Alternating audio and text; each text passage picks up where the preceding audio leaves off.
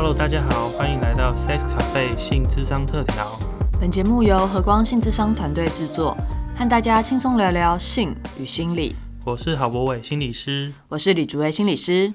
啊，我们第一季终于录完了，然后隔了很久。我们第一季录完很久了，不是终于录完了，对我们是很终于要开始我们的第二季了，在很久之后。是没错，我们好像是八月底录完第一季，呃，对，其实我们对八月就录完，八月底是上完。是是是。然后其实我们中间也做了一些就是那个特别篇的部分，嗯，我们邀请了宣如一起来跟我们谈谈性与法律，然后我们也邀请了我们的，我们要怎么称呼他呢？我们的老师，对老板，呃对老板吕佳慧心理师来跟我们聊聊他的新书，然后还有就是关于老人与性。嗯所以我们现在其实终于想好了一个第二季的主题。其实我们早就想好，只是内容就是苦思了蛮久，而且找来宾啊去邀请他们，这样花了一些些时间。对，因为第二季其实跟第一季比较不一样，就是第一季主要是我和博伟两个人就针对我们平常的接案实务经验，然后还有一些书籍和影片的参考去制作出来内容。那第二季呢，我们希望从个人的性发展的部分再往前推进一点点到呃伴侣性智商的部分。那这个部分的话，我和博伟就觉得，好像除了我们两个人的话，我们可以去邀请在伴侣智商上面，还有伴侣性智商上面更有经验的心理师过来跟我们一起分享，会有更多收获。对啊，大家就是第一季的时候，我们跟大家分享很多跟关于个人的这个发展的部分。可是你牵涉到两个人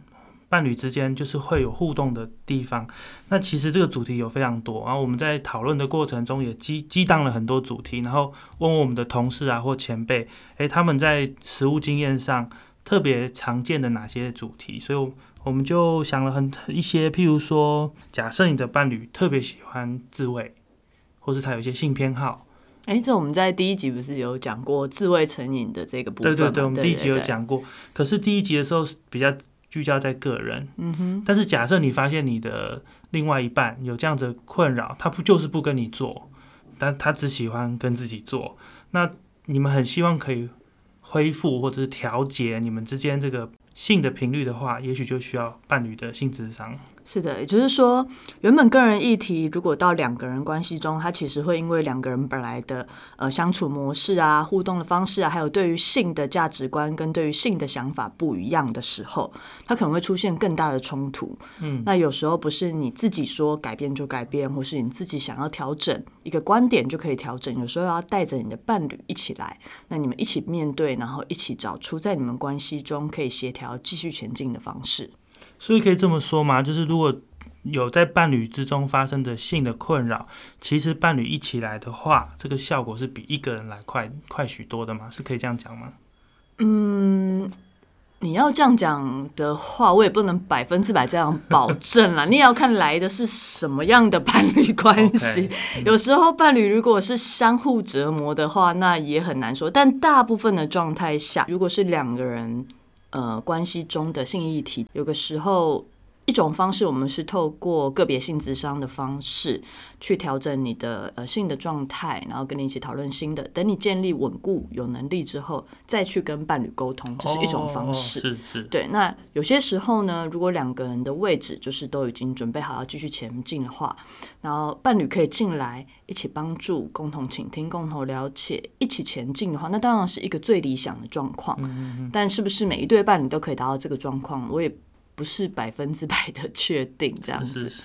是听竹维这样讲，我就觉得说，其实听起来伴侣智商复杂的地方就在于，我们在做个别的时候，我们只要一专注眼前这个人，他的各种发展跟他的能力可以调整到一个状态，就可以让他自己去尝试。可是因为伴侣就是两个人的状态不一定可以调节到同步，所以伴侣智商是更需要的功力，就是在于我可不可以让这两个人，呃，就是能力增进到他们彼此可以对话、可以讨论。嗯，哇，那这就是一个另外一种功力。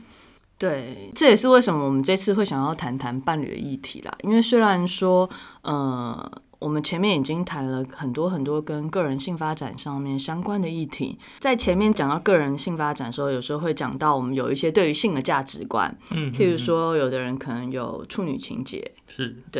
那也有的人在关系的想象上面，可能想要是多重性伴侣的关系，嗯那也有的人他可能想要尝试约炮，那或者是有一些是呃性偏好的状况不一样。像这些在个别的状态中就已经需要花蛮多时间去整理了。但是如果你进到伴侣关系中，发现，诶，你和你的伴侣的状况可能是不一致的，嗯，对，那这个还是讲一些观念上面不用不一样，譬如说对于关系的观念感觉不，想要的不一样，然后或是对于什么时候要发生性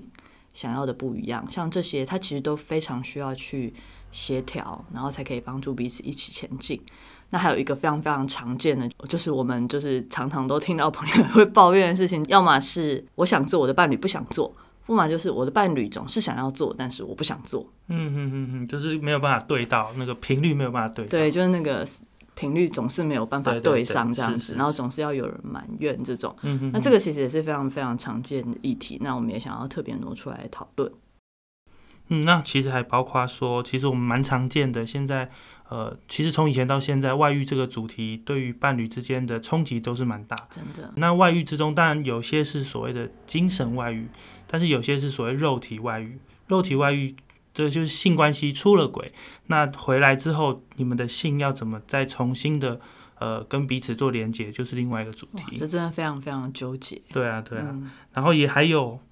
很多伴侣可能会觉得在关系中性很重要，但是有些伴侣就是不发生性或是无性伴侣，对，这个也是另外一种呃最近呃可能近年常见或是常听到的一种伴侣形态。现在好像各国都蛮流行会听到这个词，什么无性婚姻啊、嗯无性伴侣啊，对，这也是现在在台湾其实也是越来越常见的状况。对对对，然后也还有像是啊分手，嗯，分手之后，嗯。对，分手之后，他们你们算是伴侣吗？然后你们的、嗯也许你们在关系上的分手，但是性呢，有些伴侣其实不见得性会跟着关系的结束就结束，对，嗯。或者是也有另外一种情况是你进入了下一段关系，但是你还带着上一段关系这种失落的感觉进到新的关系里面去，这也会影响到你们的性。嗯，这也讲到，其实我们在关系的不同发展阶段，可能从蜜月期开始到热恋啊什么等等的，到冲突期到最后可能是分手期的阶段的时候，其实这个性的状态会有蛮大的不同。诶，这也是我们在第二季中可能会跟大家聊到的地方。嗯，还有最后最后哇，第二季真的是有够丰富的，推荐大家一定要听。这样子，就是其实我们现代人对于就是怀孕这件事情，不管是因为我们所有的就是孕怀孕的时间都延后了，所以他可能会遇到一些状况，譬如说，诶，我们譬如说我们伴侣之间在还没有准备好的情况下，呃，怀了孩子，可是我们因为现在还没有准备好，必须把这个孩子先拿掉。也就是做人工流产的部分，那人工流产对于伴侣之间会造成一些心理的冲击，当然也会影响到性。嗯，是的，是的。那这个其实影响蛮大的。嗯，对，因为我有蛮蛮多的，其实听过的例子之中，其实这里面有些其实就非常影响个人对于身体的感觉，然后也非常影响到伴侣之间的互动跟关系。那当然也有些人是可以很自然的就这样过去。是是那刚刚讲的比较是说无预期的怀孕这样子，那即使是预期的怀孕的状况之中，怀孕本身其实也就会对伴侣之间的性造成蛮大的影响的。对啊对啊，光身体的变化就是啊，如果是呃女性的孕孕妇的话，她的身体的变化包含。这个荷尔蒙造成他自己的性欲的起起伏伏，但是他的身体又因为要带着一个孩子，所以你们整个性的样态可能都会因为这个要调整。嗯，然后其实身为可能可能是父亲的对象，他其实也会非常非常大的压力，对啊对啊，会紧张，会蛮紧张的哦。那也很怕就是发生了什么，就是太激烈啊，什么万一小孩就出了什么问题，对对，这是蛮常听到的是这样。是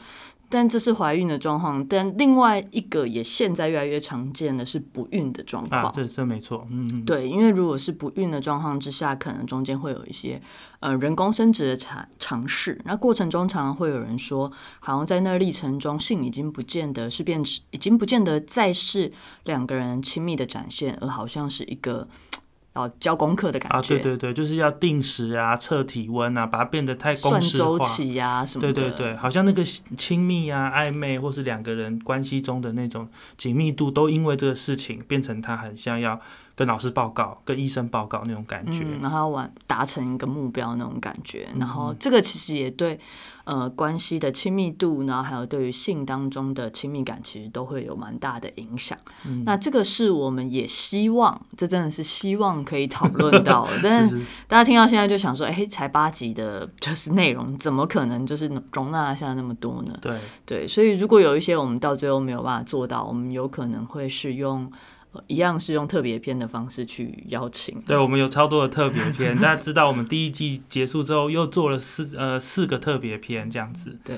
主要就是因为想要做的内容其实太多啦，但是在有限的时间内，然后想要提供比较好的品质的话，实在是不可能全部都把它包在里面。对，然后也在想说，因为其实伴侣的主题真的非常多，我跟主委想到其实是常见的，但是还有很多人在伴侣关系中，因着性，因为因着沟通，因着两个人的心理状态，出现各式各样的状况，所以也欢迎大家等我们第二季上市之后呢，上市上架之后呢，你们如果有任何想要知道的关于性伴侣性议题有关的主题，也可以在我们的粉砖下面留言告诉我们。对，让我们知道你们想要听什么，那我们还可以随时去做增加。那即使说我们已经假设我们第二季已经录完之后，那也可以放在特别篇。对，为你而做量身打造的特别篇这样子。OK，那大家听到这样应该可以理解为什么会拖这么久，因为这中间我们就去邀请，呃，因为其实即使是在伴侣智商之中，要可以做性智商、伴侣性智商的心理师，他本身除了要受过伴侣智商的训练之外，要受过成人性智商的训练之外，还要再受过伴侣性智商时的训练。那这加起来是可能伴侣智商，假设说一百个小时好了，是那